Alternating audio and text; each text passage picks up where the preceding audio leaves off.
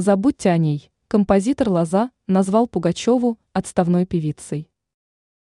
Певец и композитор Юрий Лоза прошелся катком по певице Али Пугачевой. В частности, музыкальный деятель прокомментировал недавний короткий приезд Аллы Борисовны в Россию. В беседе с газетой А.Ф. Лоза признался, что не понимает, по какой причине россияне продолжают вспоминать Пугачеву.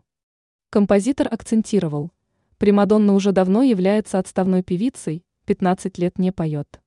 Ей пора на покой. Критическое замечание. Музыкальный деятель призвал российскую общественность перестать обсуждать Аллу Борисовну и участвовать в ее раскручивании.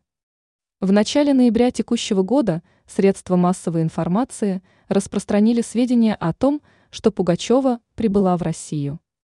В тот же день директор исполнительницы хита «Миллион алых роз» Елена Чупракова подтвердила приезд Примадонны. Однако певица недолго пробыла на родине. Спустя три дня она уехала из страны.